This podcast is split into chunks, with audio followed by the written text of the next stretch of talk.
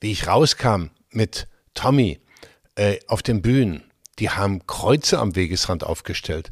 Ähm, ihr könnt euch nicht vorstellen, wie provokativ das damals war. Sowas gab es nicht. Es hatte nie gegeben einen richtigen Vollassi auf der Bühne. Herzlich willkommen zu 02, dem Köln-Podcast. Mein Name ist Lukas Paas und am wunderschönen Tresen meiner Stammkneipe treffe ich mich mit den spannendsten Menschen aus unserer Stadt. Das können Unternehmer, Musiker, Schauspieler oder ganz andere Menschen mit einer ganz besonderen Geschichte sein. Und über diese sprechen wir dann bei einem Kölsch. Und natürlich war ich wieder unterwegs und habe jemanden getroffen. Und ihr dürft dreimal raten, wer das denn war. Tom Gerhardt. Ich würde jetzt einfach mal spontan behaupten, dass hier jeder Tom Gerhardt kennt. In den 90ern war Tom so präsent wie kaum jemand in Deutschland. Ob mit Vollproll Tommy oder Hausmeister Krause, Tom Gerhardt hat seine Figuren zuerst auf den Bühnen und dann auch im Fernsehen in der Republik bekannt gemacht. Wir haben erst einmal darüber gesprochen, wie fit er ist, denn ich wusste, dass Tom ein absoluter Morgenmuffel ist und wir waren recht früh unterwegs. Ich wollte von ihm außerdem wissen, wie alles angefangen hat und wie er eigentlich zum Theater kam. Wir haben darüber gesprochen, wie er eigentlich auf seine Figuren kommt und wie er mit Kritik umgeht. Denn in den 90er Jahren war, ich sag mal, nicht jeder auf so eine Figur wie Tommy vorbereitet. Und Tom hat über sein neues Theaterstück erzählt. Denn ab Januar feiert Hausmeister Krause sein Comeback. Sein neues Stück Hausmeister Krause, Du lebst nur zweimal, könnt ihr euch dann in Köln und Bonn auf den Bühnen anschauen. Da freue ich mich ganz besonders drauf, denn das werde ich mir auf jeden Fall anschauen. Und ihr könnt euch jetzt auf ein sehr entspanntes Gespräch freuen. Setzt euch einfach mal zu uns, bestellt euch ein Kölsch und freut euch auf Tom Gerhardt. Aber bevor wir starten, möchte ich euch wie immer noch den ersten Sponsor vorstellen. Und der ist hier fast so bekannt wie unser Gast, denn es handelt sich wieder um Milatech. Milatech ist die Digitalagentur aus Köln und hilft eurem Unternehmen oder Projekten zu mehr Sichtbarkeit im Internet. Von der einfachen Website bis hin zum ausgeklügelten Online-Marketing-Konzept, Milatech ist euer Ansprechpartner. Den Link findet ihr natürlich in den Show Notes. Und wie immer sage ich vielen Dank. Und jetzt geht's los mit Tom Gerhardt. Ach, wie das manchmal so geht. Ne? Ja, kann ich mir vorstellen. Du hast eben schon gesagt, normalerweise, das ist ja auch, auch äh, hinlänglich bekannt, du bist total der Nachtmensch. Wann stehst du normal auf in der Woche, so ein normaler Tag? Ich bin echter Nachtvogel. Ich habe es mir ganz oft vorgenommen, dass ich das ändere, aber es steckt immer drin. Es war schon in der Schule so. Ich habe im Bett äh, äh, habe ich die Schulklingel hören können. Also zwar nur ein bisschen entfernt, aber irgendwie konnte man sie hören, weil sie über dem Park war. Und ich weiß nicht, wie oft ich noch liegen geblieben bin. Ich habe es nicht geschafft, aus der Kiste rauszukommen. Da hörte ich das erste Schellen. Und ich so, shit, ne? Und dann bin ich raus. Und, so, und dann war ich immer ein paar Minuten zu spät. Das war wie eine Krankheit. Und natürlich kriegte ich auch den einen oder anderen Anschiss. Aber ähm, es war in meinem Leben nie zu ändern. Geboren als Nachtvogel und äh, so bin ich geblieben. Also normalerweise haue ich mich in die Falle so gegen drei Uhr morgens. Es kann aber auch mal vier Uhr morgens werden. Okay. Und dementsprechend so schleife ich dann richtig schön, ratze ich durch wie ein Bär und wach dann so auf um halb elf, keine Ahnung. Also heute war halb elf so die Uhrzeit, wo du aufgestanden bist? Ihr habt mich sozusagen aus dem Bett geschmissen, ja, ähm, weil ich natürlich was früher kommen musste äh, als meine Aufstehzeit zumindest mich auf den Weg machen musste. Und deswegen, mm, ja, jetzt würde ich normalerweise gerade so durch die Wohnung stolpern und äh, würde irgendwelche Dinge verlegen. Ich wäre noch nicht so richtig auf dem Damm, aber ich werde versuchen, mich hier zusammenzureißen. Sehr gut. Um wie viel Uhr würdest du sagen, bist du dann wirklich aufnahmefähig, wo du sagst, okay, jetzt kann der Tag so starten, auch produktiv starten? Ja, okay. Wenn es sein muss, dann, dann geht's schon. Aber normalerweise laufe ich wirklich zur Form auf eigentlich erst am Nachmittag. Ah, krass. Okay, also doch so lange. Ja, aber dann bin ich hellwach bis äh, Mitternacht, schon mal richtig hellwach oder bis 1 Uhr morgens. Und dann, ja, dann wird es langsam gemütlich. Okay. Dann nehme ich mir noch ein Weinchen und, und dann schaue ich noch irgendeine Serie an oder irgendwas. Okay. Jetzt verbringst du super viel Zeit in Brasilien. Ich kriege das ja immer so ein bisschen mit. Super viel Zeit kann man nicht sagen, aber den einen oder anderen Ausflug. Ja klar, ich bin ja jetzt familiär auch verbandelt mit Brasilien. Mhm. Und irgendwann habe ich äh, dieses Land entdeckt. Das ist was ganz anderes. Mm, man, man glaubt, man kommt in eine etwas andere Welt. Und es gibt, es gibt glaube ich, kein, kein Volk, was die Leichtigkeit des mhm. Seins so gut äh, leben kann. Ich war letztens. Wobei, ich meine, das sagt man so. Da gibt es auch ganz viele Leute, noch viel mehr als hier, die ganz massive Probleme haben, auch Überlebensprobleme. Ja, voll. Du kommst nach Hause und du denkst, äh, worüber reden die Leute gerade, wenn es darum ja. geht, äh, dass die und die Klasse jetzt unbedingt 40 Euro mehr braucht im Monat und da drüben äh, oder Corona-Zeiten. Das sind Leute, die, die haben buchstäblich nichts zu fressen. Und der Staat, der gibt dann schon was. Ähm, der Staat ist jetzt auch nicht so reich, als dass er die 230 Millionen einfach mal so eine Zeit lang durchfüttern könnte.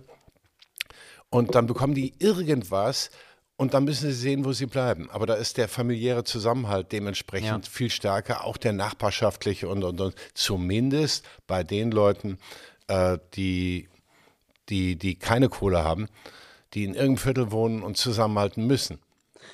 Ich, ich kann das ein bisschen nachvollziehen. Wir waren vor zwei Jahren, war ich eine längere Zeit in der Dominikanischen Republik und bin da quer durch die Gegend gereist.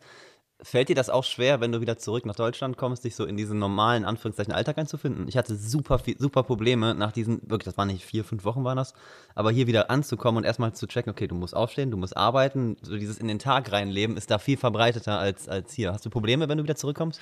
Naja, also wenn man längere Zeit bleibt, dann kommt man langsam in diesen äh, äh, Tropical Rhythm, also mhm. die Bewegungen werden langsam.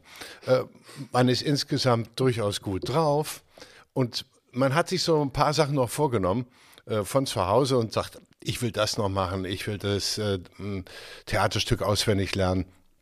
Ich habe gerade ein neues Theaterstück mit Hausmeister Krause. Mhm. Ne, ich freue mich drauf. Ich, da, mit dem komme ich raus im, im Januar.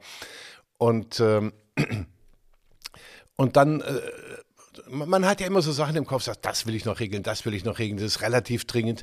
Und dort, wenn du eine Zeit lang da bist und äh, du in diesen etwas wiegenden Gang kommt über dir die Sonne. Es ist sehr warm, die Luft ist so, ähm, streichelt deine Haut und da ist das Meer.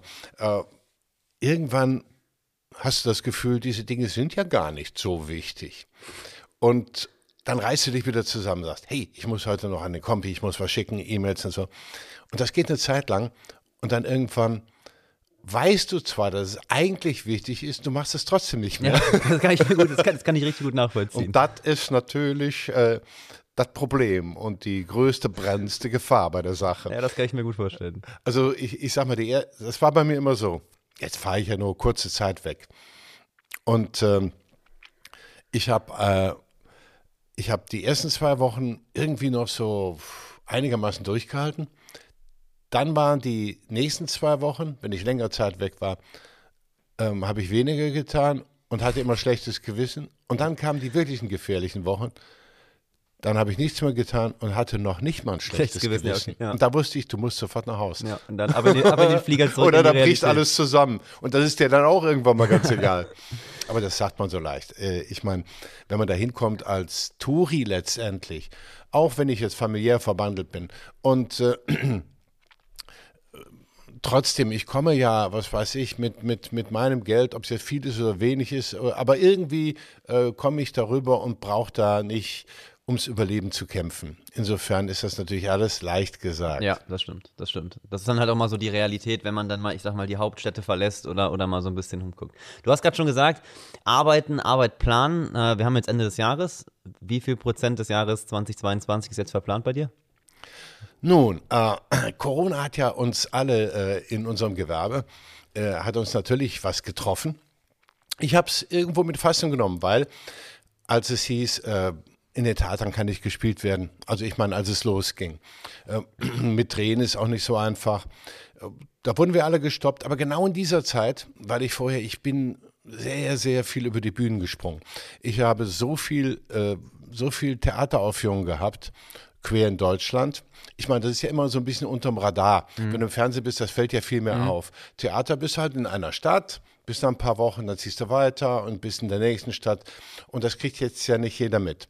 Aber wir haben verschiedene Theaterstücke gemacht. Äh, äh, ich hatte ja noch mal mit René Heinersdorf Dinner für Spinner, das bekannte Stück, ne, äh, äh, habe ich ja noch mal äh, ein bisschen bearbeitet, umgeschrieben und dann haben wir das mit wirklich gutem mit, mit sehr gutem Erfolg aufgeführt. Das hört er gar nicht mehr auf. Mhm.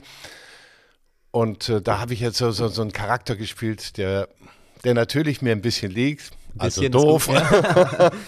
Aber das war so ein ganz liebenswerter, der, der immer helfen wollte. Also Katastrophenkasper, den ich da gespielt habe. Wir haben genannt Matthias Bommes mhm. in unserer sehr freien Adaption des Stückes. Und äh, eine Type, und in die haben sich die Zuschauer wirklich auch verliebt, äh, der, der so viel Gutes für einen tun will, äh, dass er dich damit fast an den Rand des Wahnsinns bringt.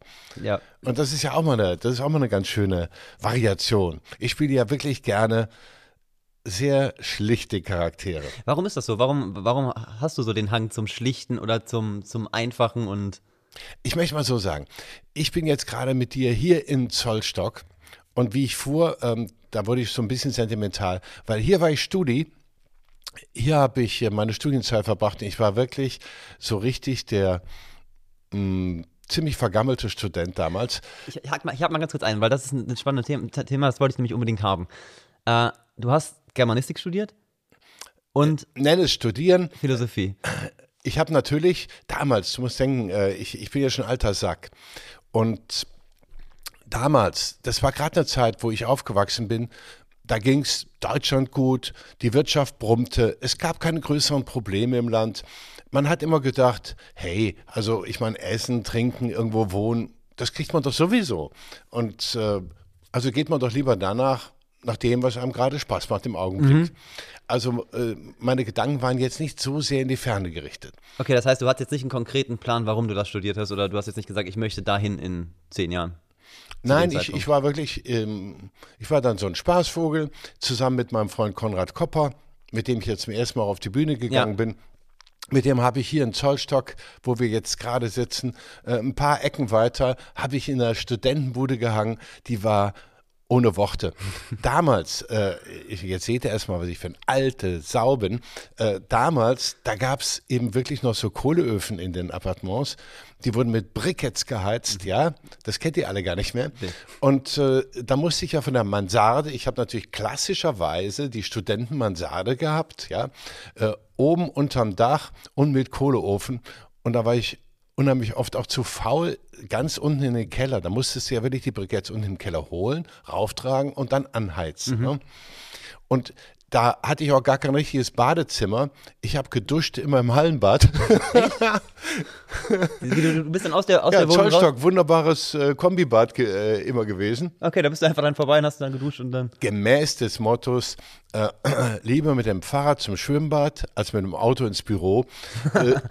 Ja, so habe ich das damals angestellt und natürlich macht es auch immer Spaß, was schwimmen zu gehen. Das war ja dann auch im Prinzip die Zeit, wo du mit deinem Kumpel so die ersten, ich sag mal, Bühnenerfahrungen äh, gemacht hast. Ich habe mir natürlich super viel von dir durchgelesen, super viele Interviews. Zu gütig, zu gütig. du hast mit dem Kumpel angefangen, für privat, für Freunde und Bekannte, stelle ich mir das vor, so die ersten, ich sag mir das mal, Programme zu spielen. Wir waren eigentlich, wie gesagt, wir waren so ein bisschen verbummelte Studenten. Ja.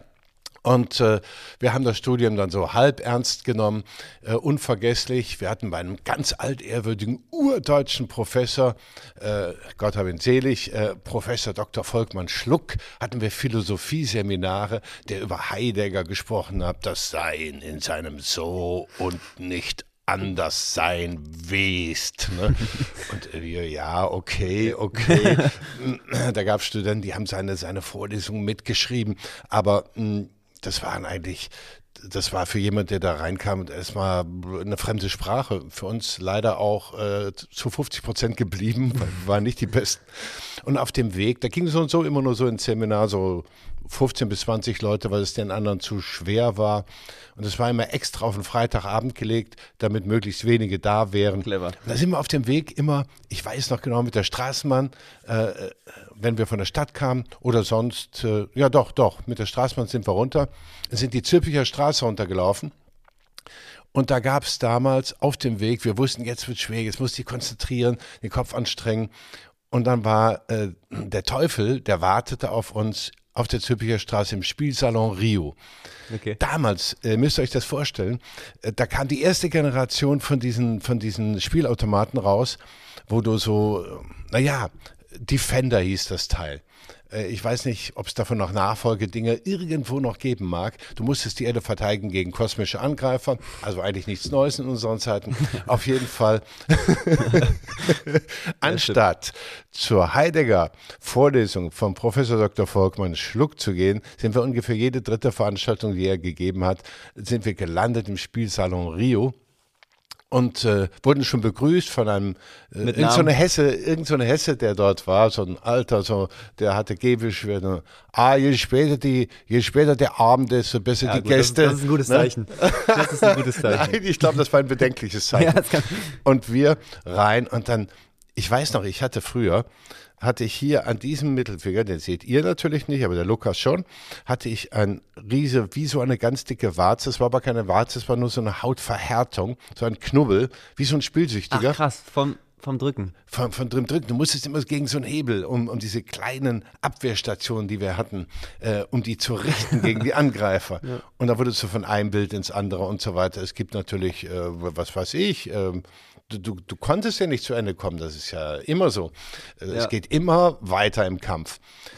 Und danach sagten wir, jetzt ist eh zu spät. Und dann haben wir Bierchen getrunken. Äh, da waren ein paar Hotspots, waren auf der Züppicher Straße, auch damals schon. Und dann sind wir immer früher ins Peppermint gefallen, mhm. äh, vor langer, langer Zeit. Aber das war damals, war das wirklich so eine richtige In-Kneipe. Ne? Und da sind wir verlotterten Studis sind wir gelandet. Und irgendwann ist mal auch zwischen ein paar Bierchen die Idee gekommen von meinem alten Freund Konrad, den ich schon in der Schule kennengelernt habe und bis heute noch die Freundschaft pflegen wir, wenn wir irgendwo durch die Weinberge laufen, so wie früher. Wir sind immer gerne rumgelaufen. Mhm.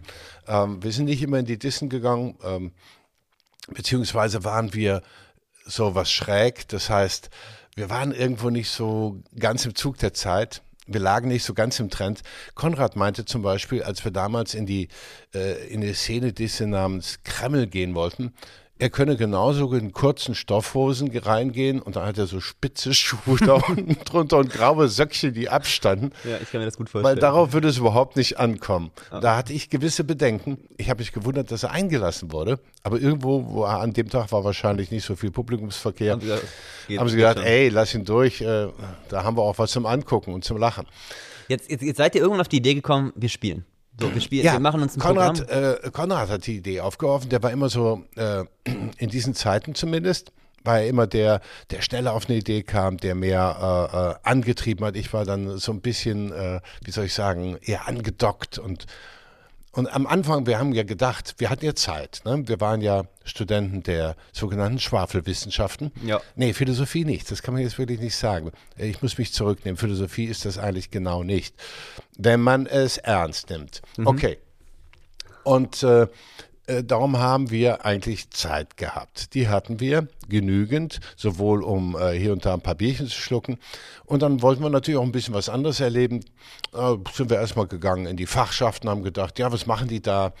Und da waren die ganzen Politdiskussionen damals auch schon heiß geführt. Ne? Damals waren, auch wenn es die auslaufende Zeit war, äh, der ganzen Bewegung von früher, äh, der Progressiven, dann war es doch trotzdem noch wahnsinnig viel im Gespräch, ganz große Pläne, äh, die Welt zu verändern. Okay, ähm, ist ja gerade auch jetzt wieder so mit, mhm. mit, einer anderen Welle und so weiter. Und äh,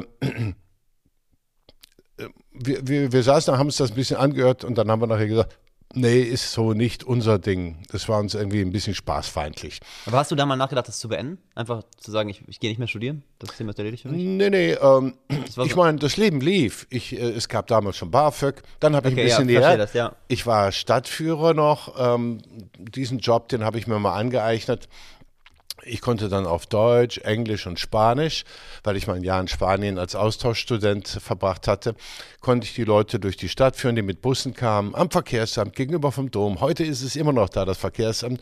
Und äh, da bin ich in den Bus gestiegen. Ich werde nie vergessen, wie ich mal kam und der Bus war voller Mexikaner und die haben ein Lied für mich gesungen. So richtig, wie man das so kennt aus diesen Western. Ne?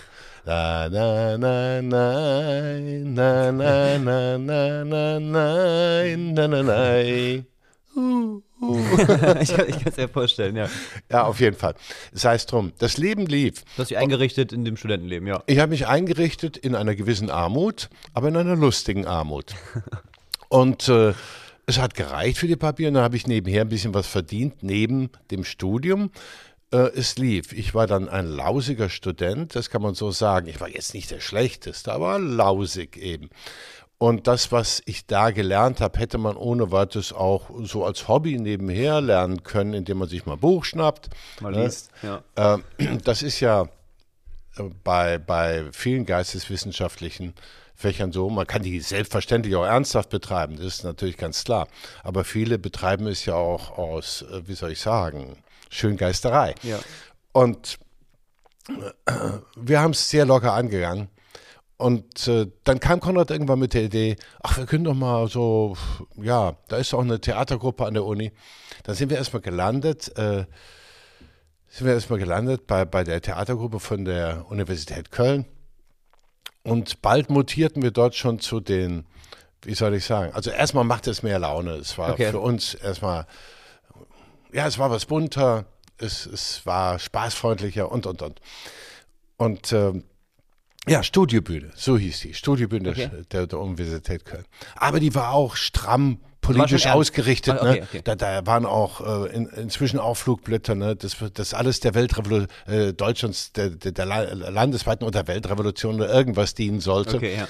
Und äh, wir waren von vornherein, ähm, als wir dann ein total harmloses Stück machten, also äh, damals die Blöffer oder Uni-Bluff oder wie es dann hieß, wir waren sofort die Arschlöcher, weil äh, wir waren irgendwie, wir haben uns erlaubt, wir haben zwar sowohl meinetwegen so Erdspießer verarscht mhm. in den Stücken, aber wir haben den großen Fehler gemacht, eben auch die Progressiven auch zu mhm. verarschen. Das war eine Todsünde. Äh, es gab ja immer, damals gab es schon äh, so die Spontis unter den Linken, die waren witzig, die waren verrückt, die gingen so ein bisschen mehr so in die Hippie, äh, äh, Dings, äh, in die Hippie-Bewegung rein. Und da gab es diese schmallippigen, total, wie soll ich sagen, philisterhaften, philisterhaften Linken, die, die, die das ganz, ganz ernst nahmen. Mhm. Und die waren noch tausendmal intoleranter als so diese Erzkonservativen weil die, die, die haben eine Mission vor sich gesehen, die musste erfüllt werden. Wenn du das nicht gemacht hast, dann warst du, standst du unter Verdacht. Das ist übrigens was, was wir heute auch wieder haben, das Verdachtsmoment. Ne? Also die Vogue-Bewegung, äh, die arbeitet ja wahnsinnig viel mit Verdächtigung. Also du bist verdächtig, wenn du nur ein falsches Wort hast. Und dann wird erstmal abgecheckt, was hast du eigentlich sonst doch so gesagt? Ne? Das geht so langsam schon so in einen Überwachungs- äh, Überwach Überwachungsstaatsfantasien. Der Grundverdacht ist immer da. Du könntest ein Abweichler sein. Wir machen eine kurze Pause. Und die will ich wie immer nutzen, um euch einen weiteren Sponsor vorzustellen. Und das ist diesmal die Sparkasse Köln-Bonn. Und es könnte kaum Kölscher sein, denn ganz unter dem Motto Machet Hück bietet die Sparkasse Köln-Bonn den unkomplizierten und flexiblen S-Privatkredit an. Was Kredite angeht, bin ich eigentlich auch total zurückhaltend. Aber wenn man sich damit ein wenig länger beschäftigt, dann wird einem klar, dass das alles eigentlich halb so wild ist. Im Jahr 2020 haben beispielsweise 6,7 Millionen Deutsche einen Kredit abgeschlossen und 98 Prozent dieser Kredite werden ohne jegliche Probleme zurückbezahlt. Und mit dem optional abschließbaren Kreditschuss der Sparkasse kann man dann auch wirklich alle Eventualitäten absichern. Also, ob der Urlaub, die Designereinrichtung oder einfach eine super geile Zick haben, mit dem Online-Privatkredit könnt ihr euch eure Träume erfüllen und sie direkt in die Tat umsetzen. Einfach auf sparkasse-kölnbonn.de slash Kredit vorbeischauen, der Link ist in den Show Notes, Wunschbetrag und Laufzeit eingeben und so die Wunschrate ganz individuell anpassen. Und dann geht es auch ganz schnell und es heißt super geile Zick statt Alltagstrott. Wie gesagt, alle Links sind wie immer in den Show Notes und ich bedanke mich ganz herzlich bei der Sparkasse Köln-Bonn. Wir machen mal nochmal einen kleinen Sprung zurück. Ähm, was ich mich gefragt habe, wenn du dann mit deinem Kumpel entschieden hast, ich gehe auf die Bühne oder ich möchte was vorspielen, vorspielen woher kommt der Mut, ich stelle mir das ganz furchtbar vor, vor, gerade vor Bekannten oder vor einer kleinen Gruppe, irgendwas, was ja damals zumindest so habe ich es empfunden, recht planlos noch war, einfach vorzuspielen. Woher kommt das äh, bei dir? Das muss man sich jetzt äh, nicht so organisiert vorstellen. Ähm, wir haben da einfach angefangen. Wir waren ebenso bekannt als ein Duo, Konrad und ich. Ähm, das sich selbst genug war, immer irgendwelche äh, angebrachten oder auch unangebrachten Gags und Witze zu machen. Und äh, das gefiel manchen, äh, andere, die guckten direkt oder gingen direkt weg, wenn wir auftauchten. Aber das konntest du gut verkraften, das war gar kein Problem. Nein, Moment, äh, ich bin noch nicht auf der Bühne. Okay. Also, äh, wir hatten eine Idee und wir sind das sehr naiv angegangen. Wir haben einfach so eine Theatergruppe gegründet mit ein paar anderen lustigen Vögeln. Und äh, da waren noch ein paar wirklich Talentierte dabei. Und dann haben wir versucht, da an der Studiobühne so ein Stück zu machen. Wie gesagt, das, das war das Stück, von dem ich eben gesprochen habe. Das hieß irgendwie, ich glaube, Uniplöff oder so ähnlich. Mhm. Hatte auch wirklich Erfolg dann, als es aufgeführt wurde, in diesem kleinen, mhm. begrenzten mhm. Rahmen. Ne? Ähm, es war damals die, äh, also die, die, die stramm progressiven, äh, für die waren wir jetzt ja schon Gegner der Bewegung, nur weil wir Witze machten. Ne? Das, das ist ja, das kommt auch wieder heute. Ne? Also darf, bald darfst du auch keine Witze mehr machen. Das wird jetzt, hey, damit sind wir direkt wieder beim Thema. Äh, Dave Chappelle oder äh, wer auch immer. Äh, es wird jetzt schon langsam überlegt, in dem Katechismus, der jetzt neu geschrieben wird, äh, inwiefern es eigentlich vereinbar ist, dass du eine richtige Einstellung hast und dass du überhaupt über Dinge Witze machst, über die man eigentlich keine Witze machen darf. Mhm. Ne? Also dafür gibt es demnächst auch ein Regelwerk. Wir kommen also wieder hin, nach langen Umwegen wieder zu der Gartenzwerg-Mentalität, die uns immer nachgesagt mhm. wurde. Das ist im vollen Gange und ich habe doch mit Hausmeister Krause, die, die es von euch gesehen haben, äh, die wissen, äh, dass er ja ein, eigentlich ein Facker ist, ohne Ende. ja. äh, sagt mal. Geht's weiter? Oder? Ja, immer weiter, klar. Ah, okay. Das stört uns nicht. Hausmeister Krause war immer ein Facker ohne Ende. Er hat immer nach oben gebuckelt, nach unten getreten und das Regelwerk, äh, das ist für ihn Gesetz. Und er legt es kleinlich aus. Mhm. Er unterdrückt äh, den einzigen, der noch döver ist als er in, in unserer Geschichte. Und äh, er ist äh, immer misstrauisch, immer auf der Suche nach Marihuna, um die Leute, er ist übergriffig, all das. Und das, das ist total gut angekommen. Damals schon diese Figur, also wir haben ja eben von ganz früher gesprochen, da wurde die gegründet, schon vor langer, langer Zeit, schon vor Jahrzehnten. Die hat sich nur gewandelt über die Zeit, Hausmeister Krause. Aber es ist eigentlich ungefähr dasselbe. Und dann schaue ich auf diesen Hausmeister Krause mit seiner Superkleinlichkeit, mit seiner Spießigkeit und alles. Und dann sehe ich jetzt oft auch wieder eine neue, einen neuen Spießer in Deutschland wieder auferstehen, wo ich sage, okay, der hat sich jetzt ein anderes Röckchen angezogen. Hm. Der sagt, der ist, äh, ähm, der ist eine fortschrittliche Bewegung. Aber die Regelwut, hm. sie setzt ein. Äh, sogar wenn wir für gute Ziele kämpfen, wie zum Beispiel äh, Klima und hm. so weiter, sind ja gute Ziele. Aber ich sehe, äh, aber wenn ich dann sehe, dass äh, einer äh, meinetwegen mit dem Rucksack Freuderstrahlt postet, ne? Äh, Hückelrad, Westhofen, ist jetzt schon klimaneutral 2024 mhm. und äh, das jetzt eine Woche feiert, dann sage ich mir, schön, wenn Hückelrad Westhofen, Namen habe ich jetzt gerade erfunden, ja. ja. aber ihr wisst, was ich meine. Äh, wunderschön, wenn das klimaneutral ist und die 24 Häuser, die da stehen, ähm, jetzt sich in der Tugend ergehen. Rest der, der Rest der Welt. Aber leider baut China gerade 600 ja. neue Kohlekraftwerke. Und äh, ich glaube, das ist das dringendere Problem. Da können wir, äh, wir sollen was tun, Deutschland, logisch.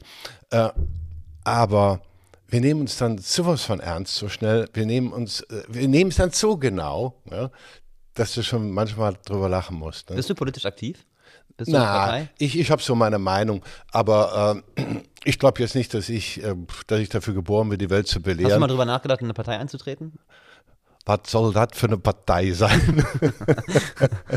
Und wer soll mich da wählen? Das ist ganz witzig. Krause für äh, Krause für Germany. Ja, ja ein paar Spaßvögel würden mich wahrscheinlich ja, schon wählen. Das glaube ich auch. Die, die Partei, äh, ich weiß nicht, ob du sie kennst, von äh, Marc die Benecke. Partei, ja, ja. Genau, äh, er war ja auch schon hier. Äh, die ist sehr erfolgreich, also für, für sich. Und das ist ja auch eine Satirepartei, das klappt eigentlich ganz gut. Vielleicht machst du da noch richtig, richtig Karriere. Nein. Äh, äh, ich habe, ah, das muss ich dir erzählen und euch erzählen. Hier in Köln-Zollstock, ne, wo ich meine lausigen Studentenjahre verbracht mhm. habe, äh, da ähm, hatte ich einen ganz entscheidenden Moment. Und zwar hatten wir aufgeführt, nachdem wir an der Uni dieses Stück gemacht hatten, was, was stark umstritten war, aber die Bude war voll, die Leute lachten und lachten sich kaputt. Dann hatten wir nochmal selbst zu zweit dann in einem kleinen Theater, auch nicht weit, direkt da, näher Barbarossa Platz, Zülpicher Platz.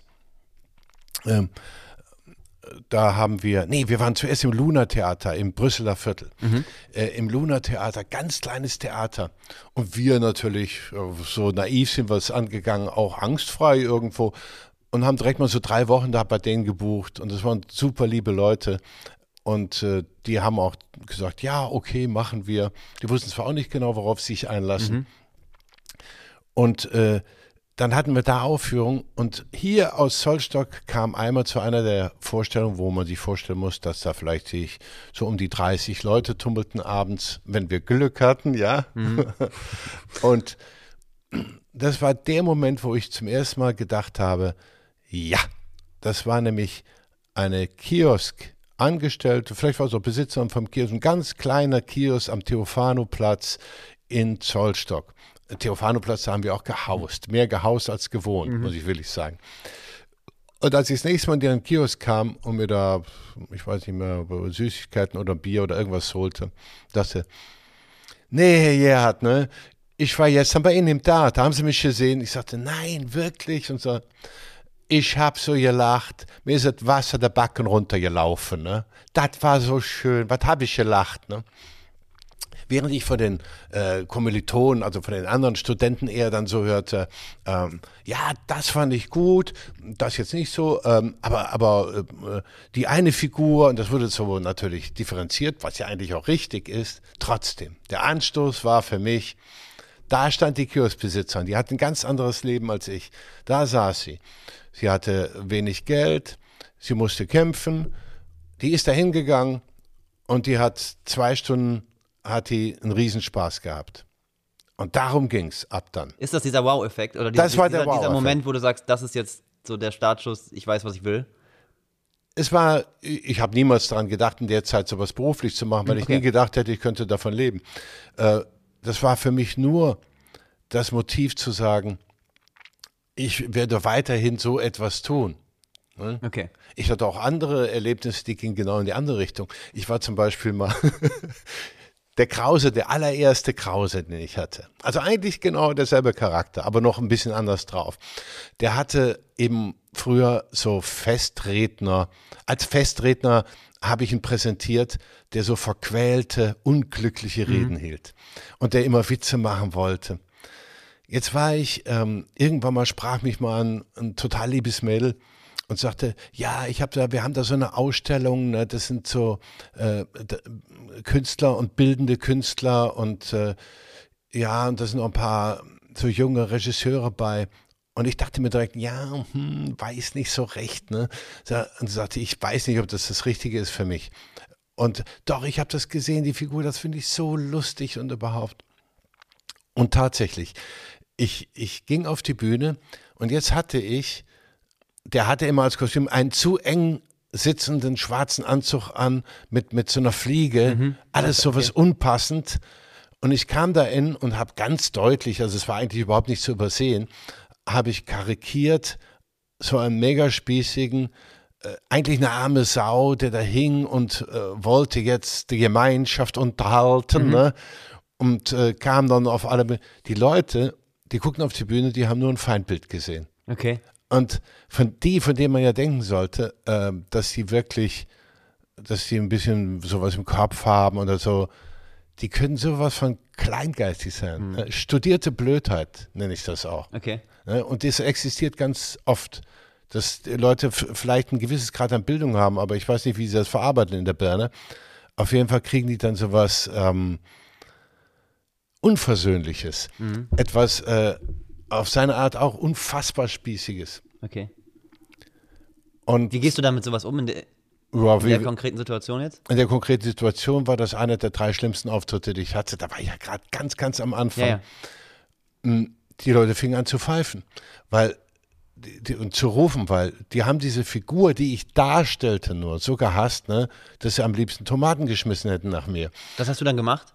Ähm, ich habe ein bisschen früher aufgehört okay. und bin von der Bühne geschlichen. Okay. Das war ein komplettes Missverständnis natürlich. Mhm. Die hatten aber auch nicht die Geduld zu warten, sich darauf einzulassen, dass so eine Figur dann hochgenommen wird, mhm, okay. während es auf der Bühne gerade von den Studis gefeiert wurde weil die kannten diese Figur. Die war damals auch noch viel lebendiger. Also der alte, der ganz alte Spießer, der noch in Krause steckt. Ähm, der Krause hat ja was Nostalgisches. Ne? Der mhm. kommt ja eigentlich aus einer anderen Zeit, die es eigentlich kaum noch gibt. Mhm. Inzwischen hat der Spießler sich ein anderes Röcklein angezogen. Mhm. Ne? Und ähm, aber was, was, ich spannend finde, diese ganzen Figuren, viele Figuren, die du mhm. gemacht hast, sei es Tommy, sei es Krause, sind ja alle schon so wahnsinnig provokant oder, oder teilweise halt schon fast experimentell, finde ich. Woher nimmst du den Mut, so einen Tommy zu spielen? Der ja nicht überall ankommt. Der Tommy, äh, okay, du musst ja sehen. Als ich damals den Tommy brachte, da war das in der Tat äh, fast schon revolutionär. Jürgen von der Lippe, der gute Jürgen, für den ich auch zeitweise dann auch mal hinter den Kulissen gearbeitet habe, nach meiner Studentenzeit. Der gute Jürgen hatte sich tatsächlich mal gequetscht in so ein kleines mhm. Theater, mhm. in dem Fall ins Ateliertheater und auch am Zülpicher Platz da. Und das macht kaum einer von den Stars, weil die lassen sich Videos kommen oder irgendwas. Aber der hat sich da reingequetscht.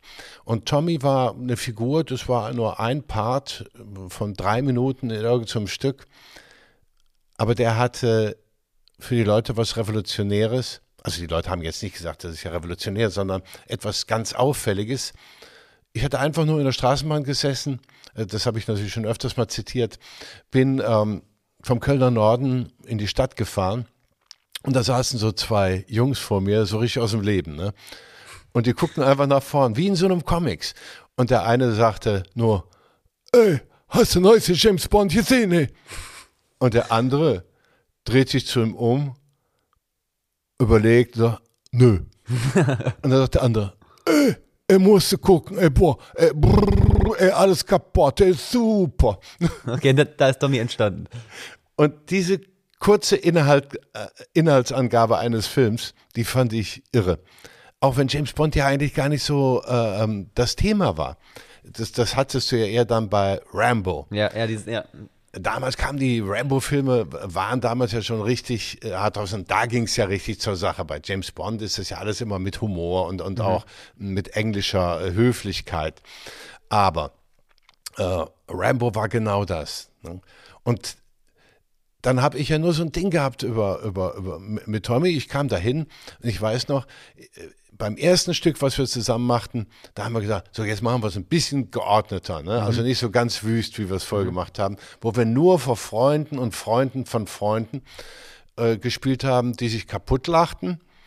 Aber das blieb natürlich alles in so einem gewissen Kreis.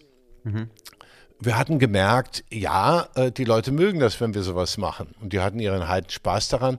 Aber das war natürlich überhaupt nicht professionell. Mhm. Aber woher kommt das, dass du das einfach machst? Dass du dich einfach, das sind ja Sachen, die vorher nie da gewesen wären. Ich habe mir, ich habe mir. Wir waren immer die, wir waren eigentlich immer so die Frotzler, wir waren immer die, äh, die Sprücheklopfer, waren wir zwei immer, Konrad und ich. Und äh, dafür waren wir schon so ein bisschen bekannt. Das lag also nicht so fern. Okay. Und dann hatten wir Spaß daran. Erstmal muss man sich vorstellen, erstmal bist ja nichts anderes als vor Freunden jemand, der so ein paar Geschichten erzählt. Mhm. Und dann äh, machst du vielleicht mal einen Abend, wo dann noch die Freunde von Freunden, aber du fühlst dich eigentlich noch sicher. Mhm. Du bist ja eigentlich irgendwo aufgehoben in diesem erweiterten Freundeskreis. Mhm. Und dann kommst du natürlich auf die Idee, wenn du die zum Lachen gebracht hast, dann kann dann ich auch noch die anderen zum Lachen bringen. Und äh, dann haben wir so ein Stück gemacht und haben dann weil wir so ein bisschen uns verbessern wollten von der Darstellung, was in der Tat, wenn ich das heute angucke, dann, oh Gott, äh, dann haben wir den Kölner Regisseur Joachim Lang, äh, den haben wir gefragt, den kannten wir von der Studiobühne, äh, ein, ein äh, wahnsinnig talentierter Regisseur und richtiger Theatermann mit verrückten Einfällen. Und der hat gesagt, ja, ich gucke da mal drüber. Und dann hat er, sagen wir mal, das Schlimmste versucht noch so rauszunehmen, was die Darstellung mhm. angeht, die Interpretation anging. Und Joa hat dann auch gesagt, ähm, also diese Figur, die ich ja machte, angeregt durch diese Konversation von diesen zwei in der Straßenbahn, mhm. ne, der, boah, ey, alles kaputt. Äh, das hatte ihn inspiriert. Er sagte, das ist gut. Mhm. Und er sagt, den musst du unbedingt ins Programm nehmen. Äh, also in das nächste Programm, was wir dann machten, was, wo wir ein bisschen besser sein wollten. Das hatte ich ja einmal nur mal so dargebracht und dann wollte ich ihn eigentlich schon nicht mehr reinnehmen, weil ich schon dachte, ja, das ist vielleicht ein bisschen hart für manche Leute. Sagte, nein, hör auf, sagte er, das, das musst du reinnehmen. Das ist ein Brüller. Mhm. Und das war ein großes Glück für mich, dass er es gesagt hat. Ich, ich bringe also den Tommy zum ersten Mal und äh, Joa Lang hat auch die Idee mit der Pudelmütze gesagt, der muss was auf den Kopf kriegen, der muss irgendwas haben, aber nicht, nicht das trendy und so, der muss irgendwas Abartiges haben. Mhm. Damals hätte sich niemals jemand freiwillig, der so ein bisschen äh, trendy war, äh, jung war und so, hätte sich niemals eine Pudelmütze angezogen. Mhm.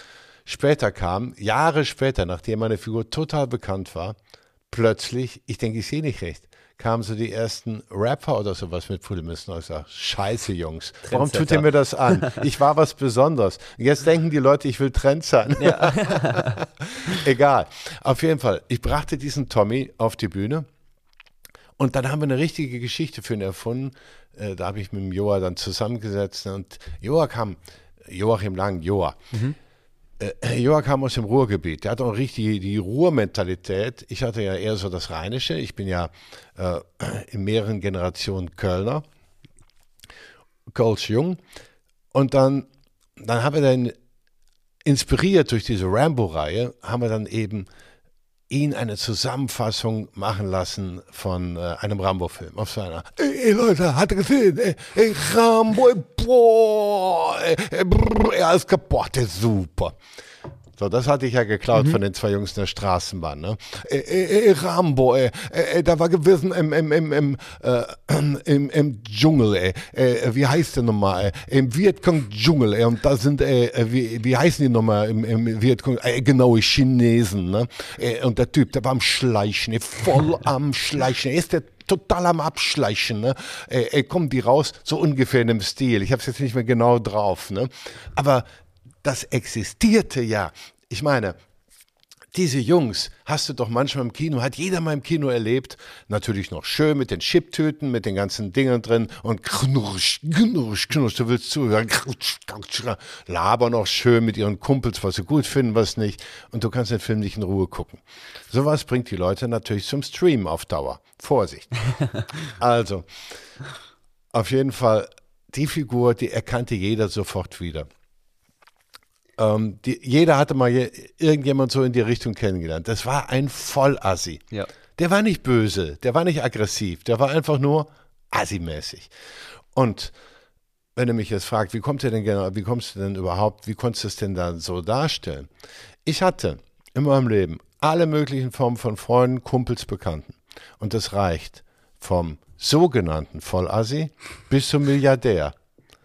Und ich habe also manchmal habe ich Biere getrunken mit einem Milliardär, nicht Millionär, Milliardär, mhm. und wir haben es gut verstanden, aber auch mit jemand, der aus, aus den einfachsten vorstellbaren Verhältnissen in Deutschland kommt.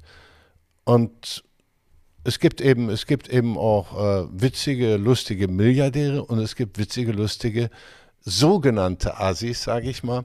Ich meine aber jetzt einfach Leute, die einfacher sind einfach, der, ja. also die, die, die, die auch gar nicht intellektuell sein wollen, weil sie ja. auch nicht daran interessiert sind. Davon gibt es auch sehr gute Leute. Das kommt eben drauf an. Es gibt ja äh, assi muss ja nicht immer heißen brutal, äh, äh, unhöflich. Es gibt welche, die einfach das Herz auf dem richtigen Fleck mhm, haben, wie man voll. sagt bei uns. Und auf du dich tausendmal mehr verlassen kannst als auf irgendwelche anderen Leute. Darum habe ich die auch, wenn sie eben so drauf waren, auch immer genauso respektiert wie äh, wie der Milliardär. Und ich hatte eben eine, eine Clique, wo ich dann ab und zu mal zu Gast war. Und äh, die waren so drauf. Ich habe das, ich, ich, ich habe ich hab natürlich, jetzt deren Art zu sprechen, habe ich manchmal nachgemacht, mhm. ein bisschen. Ne? Ich habe die damit nicht irgendwie, äh, ich habe die damit nicht verarscht oder so weil die immer auch herzlich waren dabei. Also, ich erinnere mich noch an, äh, an ein Mädel von früher, die ich auch toll fand damals, die auch irrsinnig sexy war. Ähm, allerdings, allerdings jetzt nicht gerade das ähm, studentische Deutsch sprach. Ne? Mhm. Wenn sie mit auf eine Party kam, äh, damals war in Mode diese, diese Leggings mit so kleinen Löchern, drin, äh, äh, kleinen mhm. Löchern überall drin. Ähm, die sahen, wenn, äh, wenn die eine super Figur hatten, dann sah das aus, oh Gott, ne, das, das war wirklich eine Vollattacke. Ne? Mhm. Und dann breiten Gürtel mit Applikationen äh, oben. Ja, ich werde sexistisch, ich weiß es, aber ich stehe dazu. dann ganz knappes Top und so ein Jäckchen da drüber. Da kam die reine. Boah, da haben die anderen geguckt, ne? Die Männer wagten es nicht nachzugucken, mhm. weil die Mädels daneben saßen ne? und die Mädels, denen fiel das Gesicht runter nach dem Motto, wie kann er sie nur mitbringen? Ja. Ne? Ich werde es nie vergessen. Aber sie nahmen durch ihren Charme dann auch die meisten dann doch wieder für sich ein. Aber die Augen sprühten, wenn sie sich mit einem unterhielt, wenn die jemand nett fand. Ne? Er hatte sowas von der Herzlichkeit mhm. und auch von einer Liebenswürdigkeit. Dem konnte man sich gar nicht entziehen. Und das habe ich auch versucht mit aufzunehmen. Also mein Tommy war ja nie ein Schläger oder ein bösartiger Mensch, der war ja immer gut drauf. Und die große Botschaft war ja auch, äh, Leute, ne, ich bin voll Asi, ne, ich interessiere mich auch für viele Sachen gar nicht, ne, äh, aber, mir, aber auch wenn mir das Wasser bis über den Augen steht, oh, darf ich mir den Spaß nicht nehmen. Ja. Und das ist eigentlich die positive Botschaft ich bin mit Tommy auch groß geworden. Als ich so, so, so 15, 16 war, auch heute noch ist Tommy allgegenwärtig. Ähm, apropos, ich war am 11.11. .11. kurz draußen. Ich habe sogar tatsächlich jemanden als Tommy verkleidet gesehen. Also das ist heute noch super präsent. Tommy hat es ja dann irgendwann noch ins Fernsehen geschafft, erst über die Theaterbühne ins Fernsehen. Du hast super Filme gemacht, die ich, glaube ich, mitsprechen kann.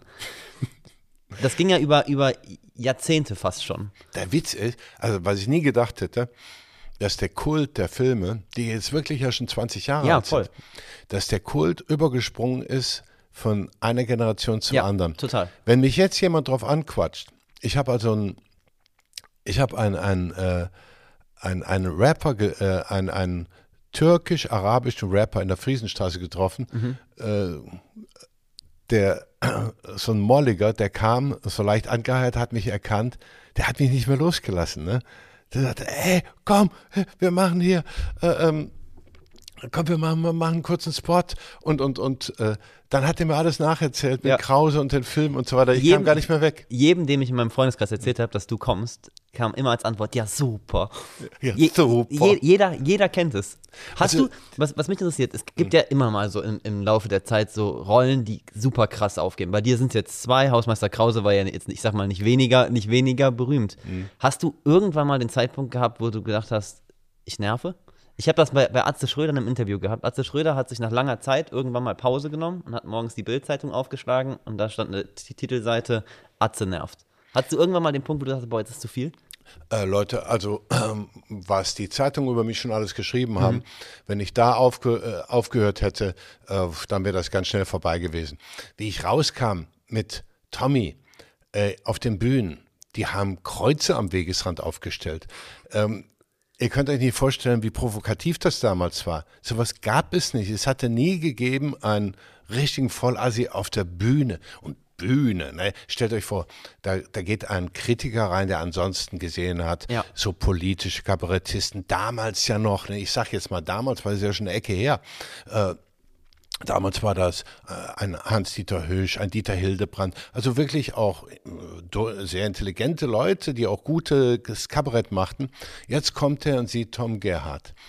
Und ich habe es ja nicht dabei belassen bei Tommy. Tommy war schon die pure Provokation. Der war zwar nicht äh, bösartig, wie gesagt, aber seine Art zu reden, egal was er sagte, haben die das ja schon gehasst. Hm. Und seine Lebensfreude, die er da auch zum Ausdruck brachte, das war für die ja schon fast wie, der propagiert ja hier ähm, den Untergang des Abendlandes. Mhm. So wurde das auch betrachtet. Mhm. Und die anderen Figuren waren auch schrill, die waren schräg, äh, die waren Monster auf der Bühne. Das ja. waren, ich habe dann so in einem Bühnenstück ja nicht nur Tommy gehabt, ich hatte Tommy, ich hatte Hausmeister Krause, ich hatte seine Frau Lisbeth, ich habe selbst nachher das Carmen gespielt. Mhm. Ne? Carmen, ihr kommt ja aus Köln und Umgebung, die hatte Bergheimer Zöpfchen Mhm. Das, was nachher,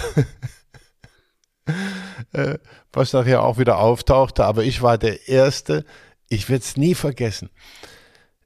Ich glaube, ich, ich weiß, ich war im E-Werk und mit Joa zusammen hatten wir überlegt, komm, wir bringen doch eine neue Figur rein, so eine Zugabe oder sowas weil das Programm, das lief Dackel mit Sekt. Naja, das werden dann doch die einen oder anderen Zuhörer doch schon äh, äh, noch in Erinnerung haben.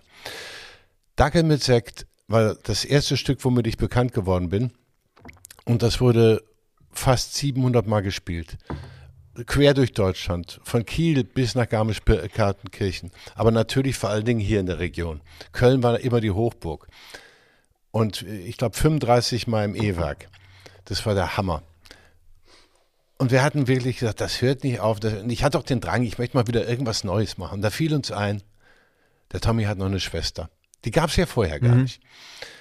Und ähm, dann habe ich mich an meine Freundin erinnert, an diese Leggings mit den kleinen Löchern drin und diesen breiten Gürtel und ja, okay. alles. Dann habe ich mir diese Kluft besorgt, musste natürlich Schuhgröße 45, äh, ganz hohe äh, Pumps, ne, in Neon, äh, in, ne in Neonrosa und dann äh, so ein Jäckchen und dann oben die Bergheimer Palme. Mhm. Ja, gut, die ist ja, heute, ist das anders, ne? Aber früher war das die Bergheimer Palme, ne? mhm. ne? Bergheimer Palme und MCM-Täschchen. Mhm. Und äh, ich will es nie vergessen. Jetzt kam die Zugabe, ne? Ich meine, das, das, war dann die Weib, das weibliche Pendant, ne? Ich sag ja schon, die, Mädels können genauso hart sein wie die Jungs, äh, auf ihre Art. Und es war die erste Zugabe gelaufen, es war die zweite Zugabe gelaufen. Sie kam jetzt und wurde angetestet als dritte Zugabe. Ich werde nie vergessen, wie ich rausgehe. Die Leute hatten wirklich schon sehr, sehr viel gelacht. Ne? Ich habe keinen Ton gesagt. Die haben nur meine Verkleidung gesehen. Die wussten haargenau, wen ich jetzt meine. Die wussten, was jetzt kommen will.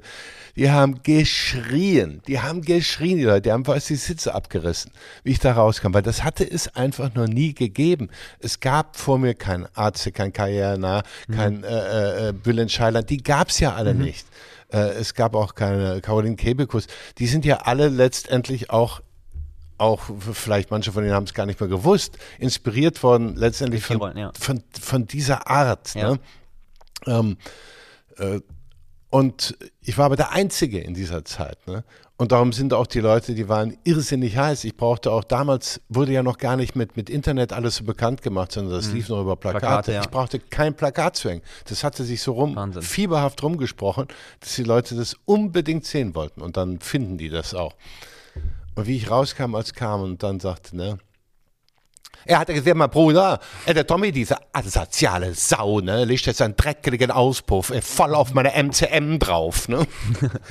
Dazu muss man sich vorstellen, dass MCM, die hatte sich selbst eine Tasche gemacht, so eine ganz billige, äh, damals Woolworths-Tasche. Äh, und hatte selbst MCM draufgeschrieben mit Filzstift, ja. damit sie auch eine MCM hat. Ne? Okay. Und äh, nur die Erkenntnis der Figur, ne?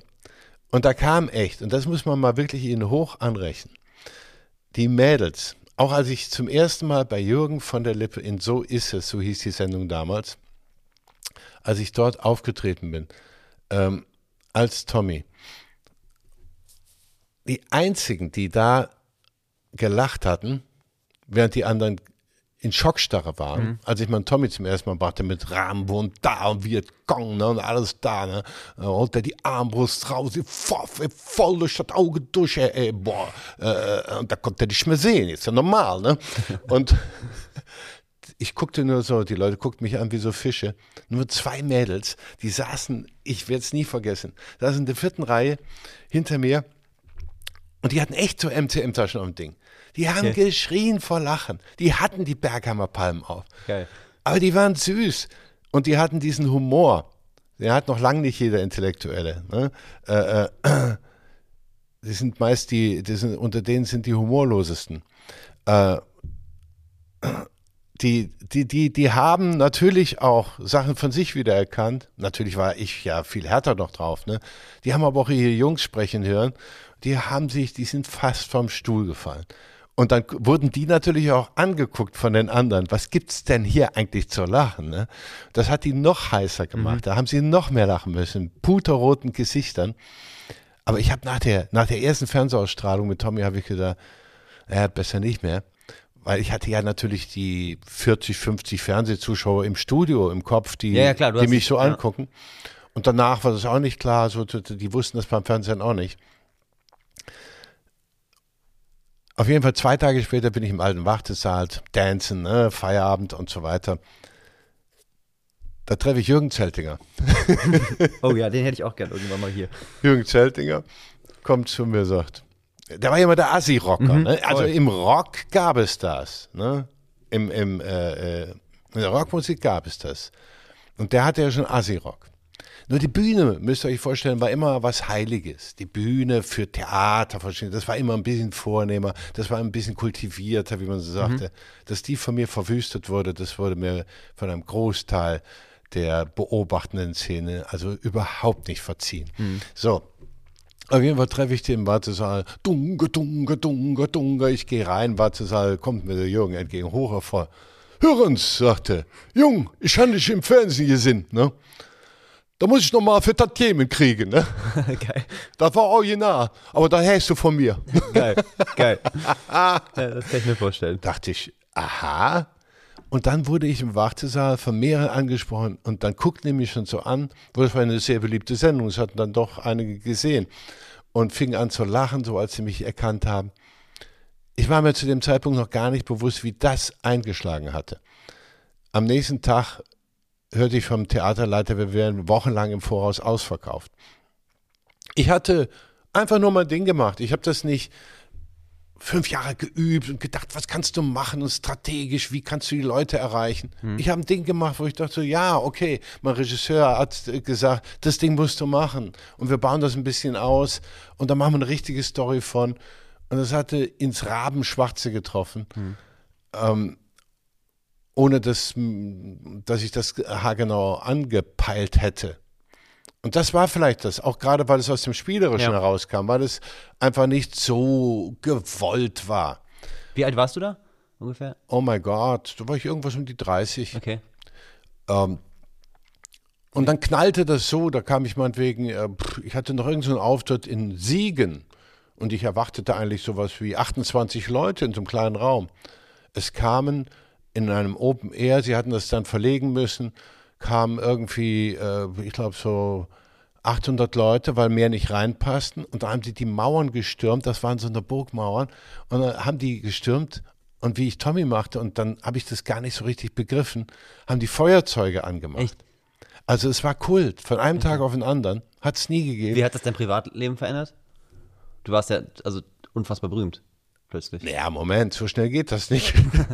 das war ja erstmal nur so ein Ding, wo du gesagt hast, oh, äh, was passiert hier? Okay. Dann hatte ich Veranstaltungen, wo plötzlich ganz andere Leute kamen, wo, wo alles in Bewegung geriet und äh, wo ich merkte, hier tut sich was. Mhm. Und äh, dann ging das Stück für Stück und dann ist es von Köln aus erstmal in die, nach Düsseldorf ja, okay. und nach Mönchengladbach gegangen oder in so naheliegende Städte. Äh, das heißt noch nicht, dass die Veranstalter sofort so reagieren, weil sie es vielleicht auch nur halb mitbekommen haben. Aber dann ging es langsam Stück für Stück raus aus NRW. Und äh, Zeche Bochum, weil ich wie zum ersten Mal gespielt habe vor 1000 Leuten. Und äh, das kam mir, das kam mir unendlich groß vor. Dabei ist die Zeche gar nicht so groß. Mhm, unendlich groß vor. Und äh, und dann hielt sich das und das lief und lief und lief und ich dachte immer, das muss doch, das hört, hört bestimmt auf. Nach 50 mhm. Vorstellungen ist das alles vorbei. Aber es hörte nicht auf. Ich habe das Stück dann, wie gesagt, 650 bis 700 Mal gespielt. Wahnsinn. Das ging immer weiter raus. Und dann kam auch das Fernsehen mit dem anderen. Da war ich nochmal bei Alfred Biolek, Gott hab ihn selig, in der mhm. Sendung. Und da habe ich den Wehrdackel gebracht. Ne? Mhm. Der Wehrdackel, äh, der wurde, weil er auch ein bisschen familienfreundlicher war, wurde jetzt von einer ganzen breiten Schicht auch als sehr komisch angesehen. Mhm. Ne? Ey, hat er gesehen, ey, ey, ey, boah, ey Killerdackel Teil 3, boah, ne? Ey, Killerdackel, er war früher ein normaler Dackel gewesen, ne? Ey, äh, äh, aber da kommt der Vollmond, ne? Boah, voll der Vollmond, ne? Äh, der Dackel, ne, äh, ist in seinem Körbchen, äh, Vollmond voll auf den Dackel am Schein, ich schein, schein, schein. Äh, der Dackel fängt sich an zu wälzen im Körbchen, äh, wälz, wälz, und plötzlich auf einmal, äh, er kriegt ja solche Hauer. Sieht aus wie eine Wildsau, ne? Und dann fangen dem seine Haare an zu wachsen, ey. Wachs, wachs. Äh, äh, äh, kann er nichts mehr sehen. Weil klar, dem ist die Matte ja voll über die Augen gewachsen, ne? Und dann, so ging das weiter, ne? Und dann geht der, bricht er ins Haus rein, um sein Herrchen zu killen und was weiß ich. Das war von der Story her total eigentlich, ja, kindisch harmlos, ne? Nicht schlimmer als der böse Wolf. Aber er hat dann natürlich trotzdem dieses voll Assige dabei. Ne? Mhm. Dieses, wie der sich bewegt und die Kluft, in der der kam. Der kam ja rein mit so einer abgewetzten äh, Lederjacke mit so auch so Applikationen drauf. Und dann hing dem irgendwas so, was weiß ich, so, so Lumpen hingen dem am Körper rum, dann seine abgewetzten Sportschuhe, ne? Und immer aufgeregt, ne? So, äh, äh, äh, Leute, äh, er muss sehen, er muss sehen, ne? Aber er war eigentlich lieb immer, Tommy, ne? Aber eigentlich, oh, er hat natürlich auch härtere Nummern gebracht. Ich Strafinsel der verdammten Frau, ne? Boah! Ne? Also der war schon, irgendwo hat er einen gnadenlosen Geschmack gehabt. Gab es dann irgendwann den Punkt, wo du gesagt hast, okay, jetzt bin ich wirklich richtig berühmt? Es gibt ja bei vielen so diesen Punkt, wo man denkt, Ich boah, hab, das das habe ich nie so, das ging so Stück für Stück, dass ich das nie wirklich, es gab nicht den, den Tag, wo du die Tür aufgemacht hast und dachtest, boah, nee, das hat es nie gegeben. Ich habe das immer genommen, wie es kommt. Und ich habe immer gedacht, ja, vielleicht ist es ja auch in ganz kurzer Zeit wieder vorbei. Weil ich mir, das kam mir alles so unwirklich vor. Ich habe da gesessen und habe gedacht, man muss ja überlegen, man findet etwas, so wie ein Tommy, den wir natürlich daraufhin ausgebaut haben, was die Leute völlig im Nerv trifft, ohne dass ich jetzt das haargenau angezielt hätte, weil ich so ein kluger Darsteller gewesen wäre. Ich war Komiker, Komödiant, Spaßmacher, Crazy Freak, whatever. Ich habe ja nicht diese Schauspielerkarriere gemacht, weil Komiker ist was anderes als Schauspieler. Ähm, ein Schauspieler macht wirklich diese Schauspielausbildung. Er lernt verschiedene Figuren so und so zu spielen. Ist talentiert oder weniger talentiert, however. Ein Komiker hat eine andere Karriere. Also nehmen wir mal Helge Schneider, äh, nehmen wir mal Bülent Ceylan, nehmen wir mal Arze Schröder, nehmen wir Caroline Kebekus. Ich, glaub, ich, ich glaube, keiner von denen hat jemals Schauspiel ordentlich studiert. Ich kann mich täuschen, aber ich würde es annehmen, es ist ein anderes Talent. Ein anderes Talent. Und ähm, es ist von der Mentalität auch anders. Es ist von der Mentalität anders. Du bist eigentlich so ein bisschen Angreifer als äh, mit einer gewissen Aggression bringst du ja so Ballons zum Platzen. Natürlich ist es eine lustige Aggression, aber es hat natürlich trotzdem etwas, weil die Komik dann ja entsteht, wenn, wenn du irgend, besonders entsteht, wenn du dich an, an äh, hoch aufgeblähte Sachen machst und die zum Platzen bringst. Naja, wo waren wir stehen geblieben?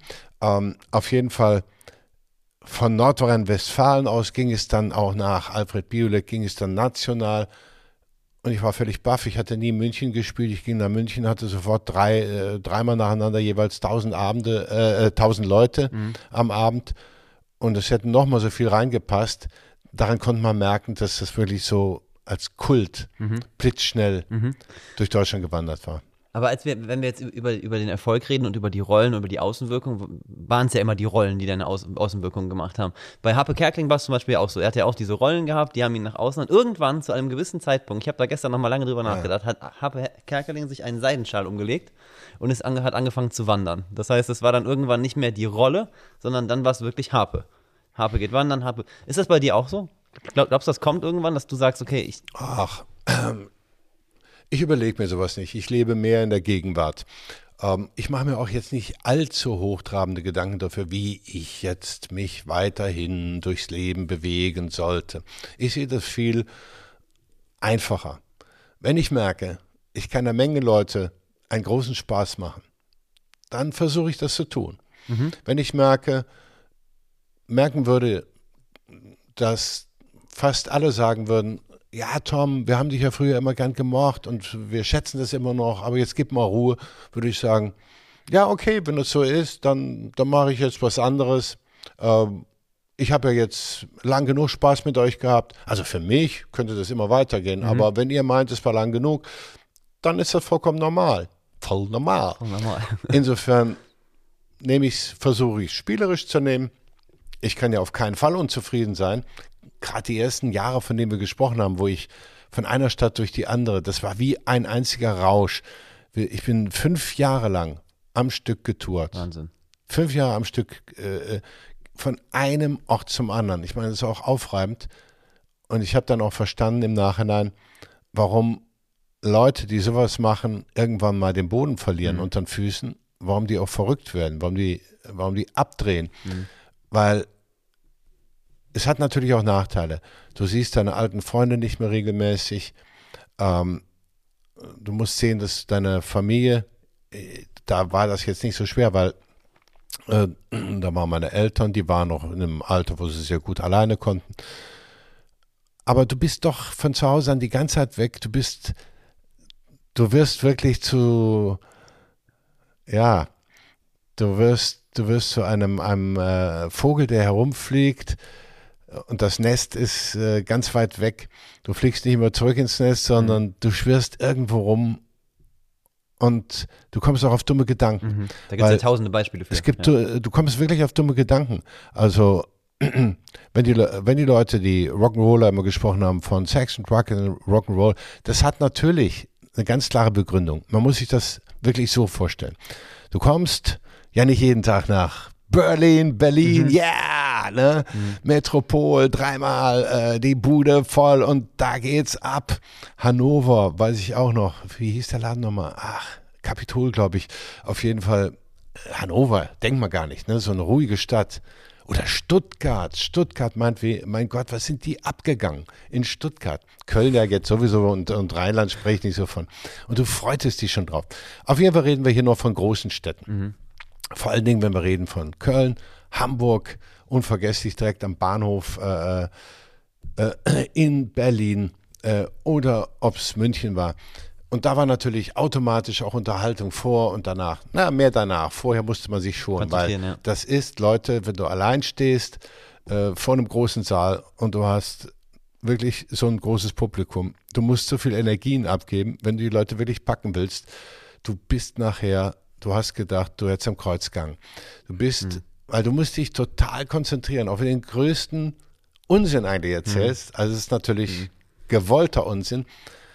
Das Timing ist bei der Comedy alles. Mhm. Du musst so präzise sein mit deinem Timing, weil ob ihr mir es glaubt oder nicht, wenn du ein Gag oder eine Pointe oder was auch immer, wenn du die meinetwegen nur eine Viertelsekunde früher oder später bringst, haut sie nicht rein. Mhm. Warum das genauso ist, habe ich selber nicht verstanden.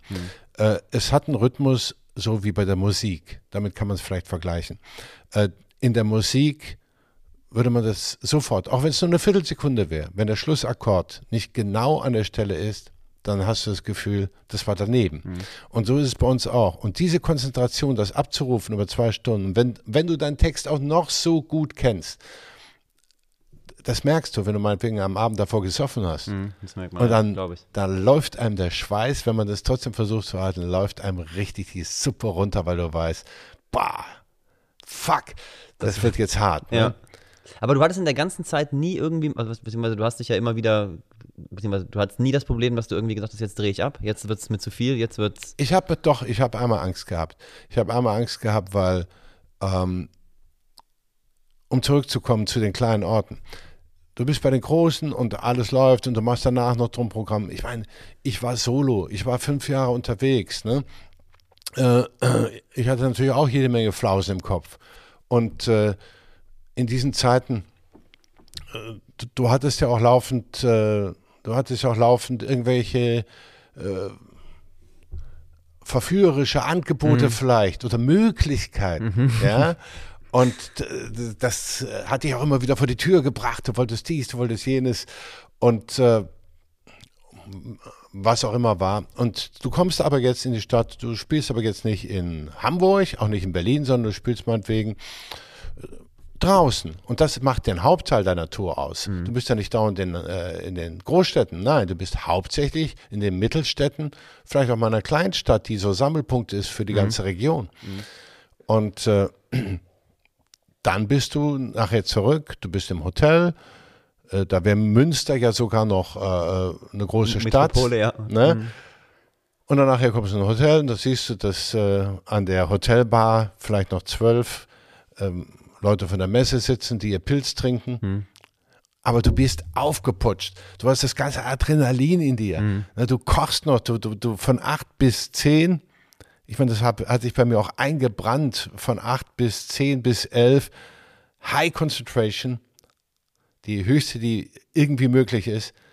Und danach geht es dann so langsam sanft mhm. runter.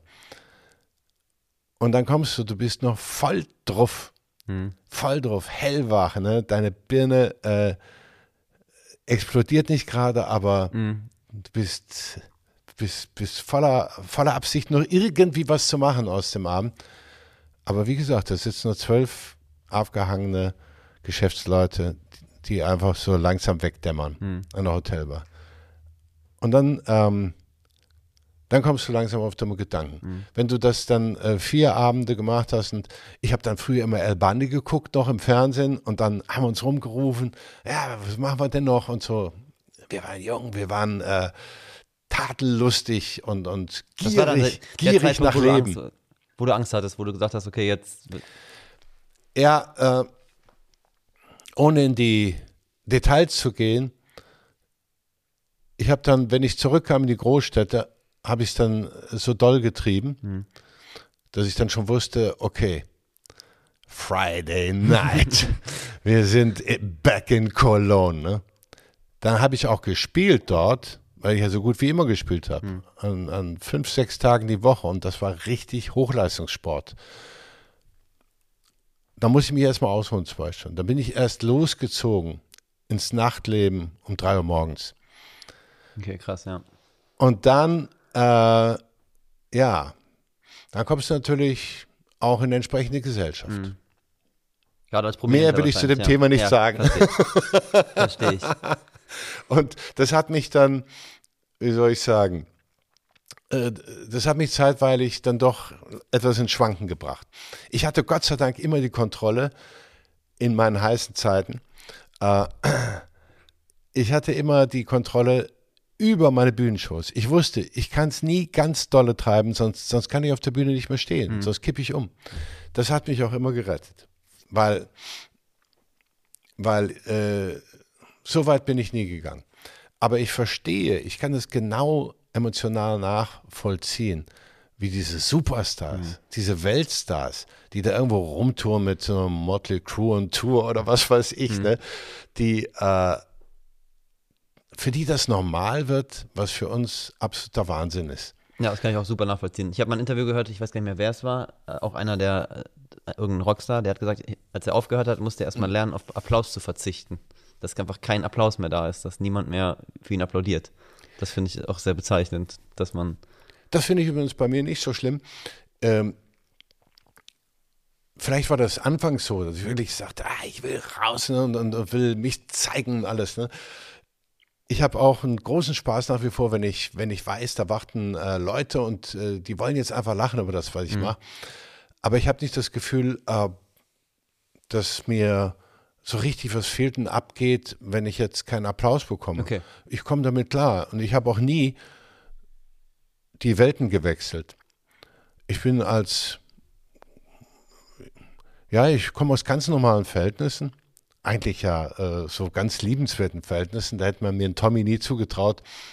Ähm, mein Vater Pianist und Organist, meine Mutter äh, äh, Apothekerin und äh, ganz liebenswerte Eltern. Aber wir waren ja nie äh, wohlhabend oder mhm. irgendwas. Ne? Also es war immer eine, eine, eine, ganz einfache Welt, jetzt mal einfach vom Wirtschaftlichen her gesehen. Ja. Und äh, wir hatten nie was zu tun mit mit, mit großem gesellschaftlichen Treiben oder sich großartig äh, zeigen und deswegen. Das erdet, glaube ich, auch, ne? Also, ich, ich war, ich war so und als ich dann eben dann auf die Galas eingeladen wurde oder hier und dorthin. Ja, ich gehe da schon hin, weil dann gibt es da manchmal Leute, ne, die trifft man auch. Mhm. Aber es gibt Leute, die, die sind magisch davon angezogen. Und die wollen auch dieses gesellschaftliche Leben und auch sich zeigen und, und auch irgendwo auf einem großen Boot oder einer Yacht sein oder äh, auf den Festen oder auch äh, Preise zu sammeln und all das. Mhm. Das hat mir nie was bedeutet. Mhm. Ähm, ich habe auch nie teure Klamotten gehabt, wie du hier siehst. äh, Ganz bezeugen. ich ich, ich, äh, ich habe keine großen Markenartikel für mich eingekauft, ich bin rumgelaufen wie Rotz und äh, ich habe nie teure Wagen gefahren. All das hat mich nie interessiert.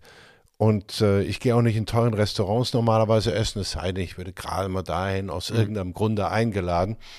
Sondern mich machst du glücklich eigentlich äh, mit Kartoffeln, Kartoffelpüree, Fritten, ähm, Kartoffelgratin, ja, doch, sehr gerne. Und äh, ja, mit, mit, mit einer Bratwurst dazu zum Beispiel ja, das ist für mich erstmal wunderbar.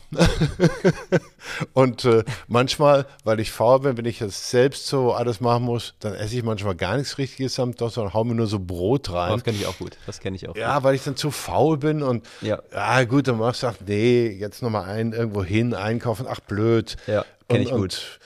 Dann esse ich ein Käsebrot, dann esse ich ein Schinkenbrot, dann esse ich ein Marmeladenbrot, äh, trinke einen Kaffee und lege mich wieder in die Kiste.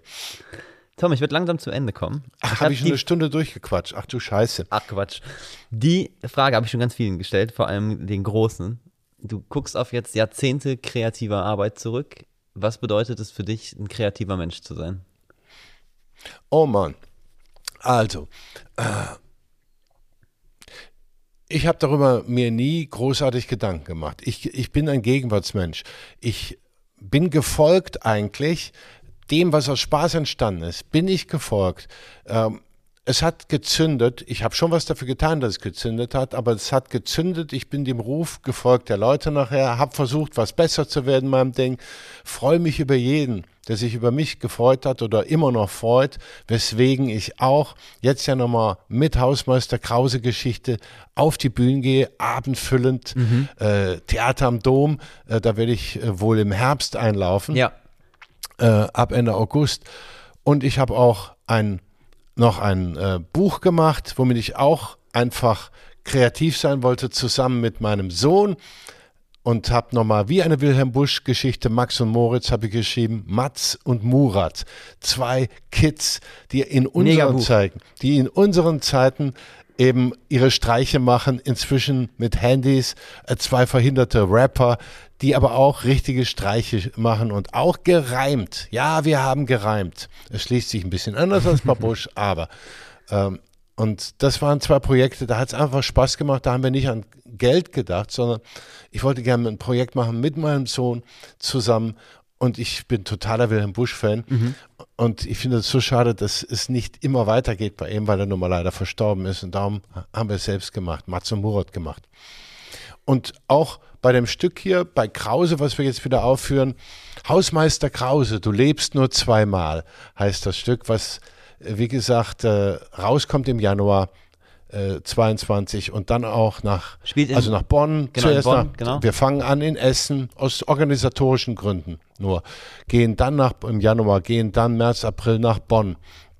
Dann werden wir ähm, im Herbst, ab Ende August, September, Oktober bis in November rein, werden wir im Theater am Dom das spielen. Mhm. Und eine richtige hochdramatische Geschichte. Auf jeden Fall findet das Krause äh, hochdramatisch. es wird natürlich für jeden anderen eher komisch sein, aber er findet, das ist ein fast schon griechisches Drama. Ne? Und es geht ganz klassisch natürlich um die Präsidentschaft, für die er bereit ist, alles zu tun. Okay, okay. Shakespeare-hafte Dramatik, kann ich euch versprechen. Ja, sicher, sicher. Jetzt muss ich auf jeden Fall noch eine Frage für, für ganz viele, äh, stellvertretend für ganz viele Freunde von mir ähm, stellen. Wie hoch ist die Chance, dass Hausmeister Krause noch mal ins Fernsehen kommt? Wir waren ganz knapp daran. Wir waren ganz knapp daran. Es war eigentlich, äh, äh, es ist nachher, sage ich mal, erstmal wieder auf die längere Bank geschoben worden weil ich glaube, ähm, meine gute Konstantin-Film, mit der ich ja alles gemacht habe, wie die Serie zehn Jahre lang, äh, meine ganzen Kinofilme.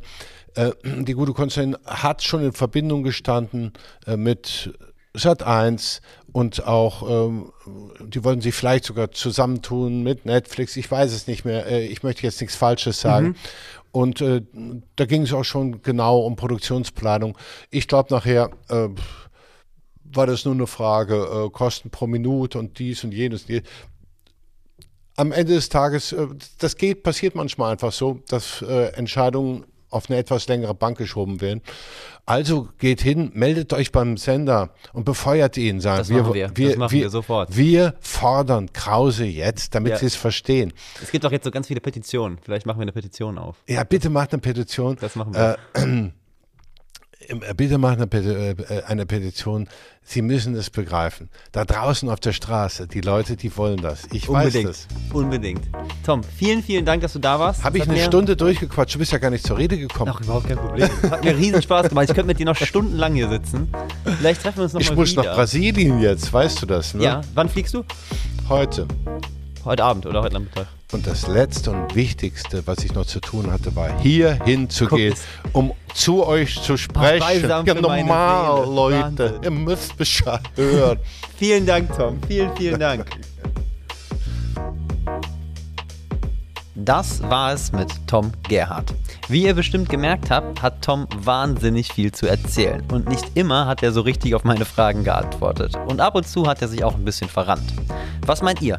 Hätte ich unterbrechen sollen? Ich fand's irgendwie unhöflich, denn Tom ist ja schon irgendwie ein Held meiner Kindheit. Schreibt mir gerne mal eure Meinung per Instagram oder Facebook 02 Podcast. Und jetzt freue ich mich auf das nächste Gespräch. Das könnt ihr dann in 14 Tagen hier hören. Bis dahin, macht es gut, lasst gerne ein Abo da. Euer Lukas.